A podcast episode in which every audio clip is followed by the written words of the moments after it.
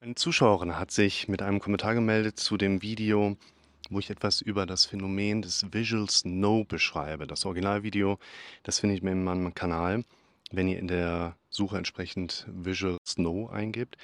Und dieses Phänomen beschreibt eine Art Bildrauschen oder ja, so leichtes Krüsseln, vor allen Dingen bei schwachem Licht, bei Dämmerungslicht, wo man sowieso schon das Gefühl hat, man kann nur angestrengt sehen. Und viele Betroffene erleben das als sehr bedrückend. Es ist ein großer Leidensdruck mit dabei.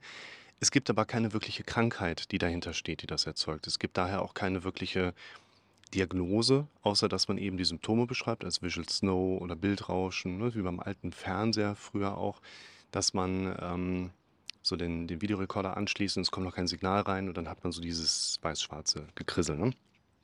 Und da gibt es deshalb auch tatsächlich keine adäquate Therapie für, dass man jetzt sagt, okay, da ist ein Patient, der hat Visual Snow, dem geben wir jetzt 10 Milligramm Optamnisept und dann ist das alles wieder so vorbei. Ne? Und was da tatsächlich auch hintersteht, und darum geht es bei der Zuschauerin hier auch, ist ein teilweise sehr langer Leidensweg, wo wirklich kein Arzt helfen kann. Und man natürlich mit der Frage dann darauf eingehen darf, inwiefern, in, inwiefern, inwiefern, inwieweit kann man überhaupt bei diesem Störungsbild jetzt was machen. Die Zuschauerin schreibt, ich habe zwar nicht dieses typische Visual Snow, aber dafür sehe ich permanent ununterbrochen Nachbilder von Buchstaben. Und das ist, kann ich jetzt schon mal gerade mit einwerfen, im Prinzip egal, ob wir über das Phänomen des Visual Snows an sich sprechen oder ob wir über diese sogenannten Nachbilder sprechen. Ich möchte euch so ein paar Hinweise geben, inwiefern auf der psychischen Verarbeitungsebene hier einfach ein paar Aspekte mit beachtet sein dürfen, die wir in die nähere Betrachtung eben auch mit einbeziehen dürfen. Und sie schreibt, ich habe dieses ähm, Empfinden von Nachbildern von Buchstaben, zum Beispiel die Zeile von den Seiten im Buch oder im Bild. Ich war bei sehr vielen Augenärzten und auch bei Neurologen. Keiner konnte mir seit 20 Jahren helfen. Schieben alles auf die Psyche. Warum die damit höchstwahrscheinlich recht haben, das erkläre ich euch und vor allen Dingen auch der Betroffenen hier in diesem Video. Zum einen ist erstmal wichtig, ich hatte es gerade schon angedeutet, es geht ja von dem Ursprungsvideo her erstmal um Visual Snow, also um einen Seeeindruck, den wir als störend erleben, der in uns Befürchtungen auslöst und wo auf einer medizinischen Ebene jetzt noch kein Arzt wirklich auch eine Erklärung scheinbar gegeben hat und der Betroffene mal gesagt hat, hey, ähm, das ist vollkommen normal, was du hast.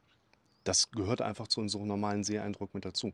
Ein ganz bekanntes Phänomen, wenn man in den hellblauen Himmel schaut oder auf eine sehr weiße Wand, dann erkennt man häufig so kleine umherschwirrende Blitze, Fäden, Würmchen. Wir haben unterschiedliche Bezeichnungen dafür, ne, die Betroffenen.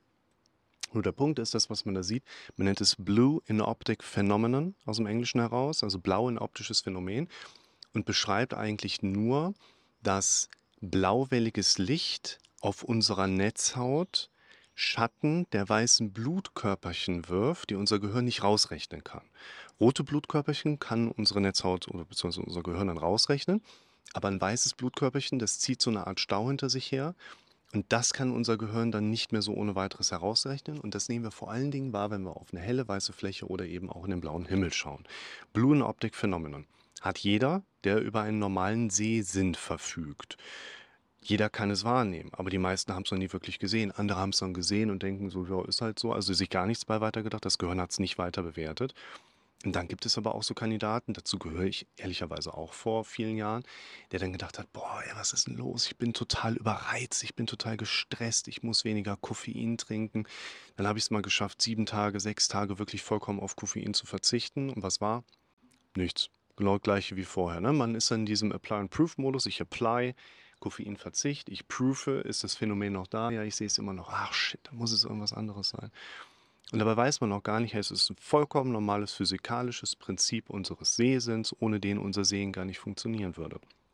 Und hier leidet ein Mensch unter einem auch physikalischen und vor allen Dingen so von dem ja, biologischen Aufbau her, vom Menschsein, vollkommen normalen Phänomen des sogenannten Nachbilderstehens oder der Nachbilder, die da eben eine Rolle spielen. Und ein wichtiger Punkt, wenn wir jetzt auf diese Nachbilder nochmal gehen, ne, also der oder die Zuschauer schreibt ja, Nachbilder von Buchstaben, Zuschauerin, Nachbilder von Buchstaben, zum Beispiel die Zeile von den Seiten im Buch oder im Bild. Ich war bei sehr vielen Augenärzten seit 20 Jahren, konnte mir keiner helfen. Ich würde tatsächlich aus den meisten Erzählungen von meinen Klienten heraus sagen, du gehst ja nicht 20 Jahre lang jede Woche zu einem anderen Arzt. Du erlebst was, du versuchst dich darum zu kümmern und das nächste, was passiert, ist quasi, du kriegst nicht wirklich eine adäquate Hilfe und dann lässt man es vielleicht wieder ein bisschen schleifen und dann rappelt es wieder so ein bisschen im Kopf und dann fängst du wieder an, dich darum kümmern zu wollen und dann hat man so in 20 Jahren immer so ein, ja, man kümmert sich mehr drum, mal kümmert man sich ein bisschen weniger drum. Und wahrscheinlich war da auch schon mal jemand mit dabei, der gesagt hat, du, ich sehe an deinem Auge nichts krankhaft verändert, dann wird das was ganz Normales sein, was dahin gehört. Der Kopf hat sich aber nicht damit zufrieden gegeben. Das heißt, wir sollten auch mal hier in die Richtung gehen, wie macht unser Kopf das denn überhaupt, dass wir ein Problem mit etwas haben, was eigentlich überhaupt kein Problem ist? Und da sind wir wieder bei dem Punkt, dass die meisten unserer gedanklichen Präsenzen, die wir so erleben, negativer Natur, dramatischer Natur, szenarischer Natur sind. Das Szenario wäre, was wäre denn eigentlich, wenn ich blind werde? Und so. Und automatischer Natur. Das heißt, die meisten Gedanken, die wir erleben, die hören wir, aber die sprechen wir nicht selber aus. Die sind einfach da.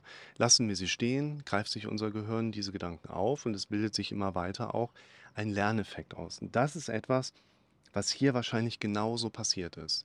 Denn die oder der Betroffene wird irgendwann mal das wahrgenommen haben, was ich übrigens auch kenne. Ne? Ich lese ein Buch, dann gucke ich irgendwo hin, dann sehe ich die Zeilen nach. Wenn man mein Gehirn sagt dann, ach ja, ist ja interessant. Dem oder ihr sein Gehirn sagt, oh shit, was ist das denn? Was ist, wenn wir eine schlimme Augenkrankheit haben? Hat das der Betroffene selber gedacht? Wahrscheinlich nicht, sondern es ist ein ganz typischer Inhalt, den wir in unseren Automatismen mit drin haben. Und das ist ein ganz entscheidender Punkt. Schaut euch mal ein Video an zum Thema die drei wichtigsten Werkzeuge. Wenn ich dran denke, verlinke ich es euch. Wenn ich es vergesse, erinnert ihr mich nochmal in einem Kommentar daran. Die drei wichtigsten Werkzeuge. Da ist ein Beispiel mit dabei, wie unser Gehirn funktioniert, in Anlehnung an einen Gesetzestext aus dem Handelsgesetzbuch, den Paragraphen 362. Der besagt, wenn zwei Kaufleute in Verbindung stehen, sich ein Angebot stellen, aber auf das Angebot schweigen, dann kann das Schweigen als Angebotsannahme gewertet werden. Und das ist die perfekte Metapher, wie unser Kopf funktioniert. Dein Kopf geht irgendwann hin, sieht diese Nachbilder, vor allen Dingen nach Kontrasten. Ja, also du siehst vielleicht, dass du was auf Schwarz-Weiß liest. Ja, und dann hast du stark weiß, den Kontrast am schwarzen Hintergrund und guckst du irgendwo hin, dann siehst du diese Nachbilder. Jetzt sagst nicht du, aber dein Kopf im Automatikmodus, was ist, wenn das was Schlimmes ist? Du so, dein Kopf auf dein Schweigen hin, alles klar, so das greifen wir uns jetzt mal auf. Und dann passiert etwas ganz Wichtiges. Unser Gehirn will immer Informationen verarbeiten. Bekommt er keine neuen, nimmt er die bestehenden, die alten. Bei den alten zuerst das, was am relevantesten ist. Und Relevanz ergibt sich in der Regel aus Quantität und emotionaler Bewertung. Das heißt, dein Kopf hat mal sowas gedacht, ein Szenario, du hast darauf geschwiegen, 362 HGB, dein Kopf greift sich das auf. Und jetzt hat es eine gewisse Relevanz, weil entweder war es da, unser Kopf in dem Moment, wo wir zur Ruhe kommen, greift sich ja das Letzte oder Relevanteste wieder auf, dann haben wir es wieder da. Und das füttert die Quantität. Und je häufiger das dann passiert, desto eher wachst du morgens früh auf und das Erste, was da ist, ist Shit, was ist mit diesen Nachbildern? Sind die wieder da? Kannst du auf jedes andere Thema letztlich übertragen. Und für die oder den Betroffenen wird das in dem Moment ja eine ausgeprägte emotionale Bedeutung gehabt haben. Scheiße, was ist denn? Und diese emotionale Bewertung, füttert natürlich auch die Relevanz wieder mit dabei, sodass jemand seit 20 Jahren hier jeden Tag, jede Stunde, wahrscheinlich fast jede Minute mindestens einmal darauf fokussiert ist, sehe ich gerade diese Nachbilder? Wann sehe ich sie das nächste Mal? Was steckt dahinter? Was könnte es Schlimmes sein, was für mich bedrohlich wird? Und so weiter und so fort. Das ist ein Trainingszustand und keine Augenkrankheit. Ein ganz wichtiger Punkt. Worum dreht es sich bei diesen Nachbildern? Ich habe für euch mal so drei Sachen da rausgeholt, dass ich euch einmal einen Link mit in die Beschreibung mit reingebe, wo ihr euch das mal in Ruhe durchschauen könnt durchlesen könnt, weil es einfach ein ganz spannender Artikel ist, ein spannendes Phänomen, aber mal so zwei Ausschnitte da drin. Einmal dieser Nachbildeffekt, der von den meisten von uns aus einem medizinischen Hintergrund tatsächlich auch so sehr gut nachvollziehbar ist. Warum tragen Chirurgen grün? Es geht ja bei den sogenannten Nachbildern letztlich darum, dass die Rezeptoren in unseren Augen mit der Zeit ermüden. Wenn die immer das Gleiche sehen, ermüden die einzelnen Rezeptoren. Das ist ein ganz normaler Sehprozess, das gehört dazu.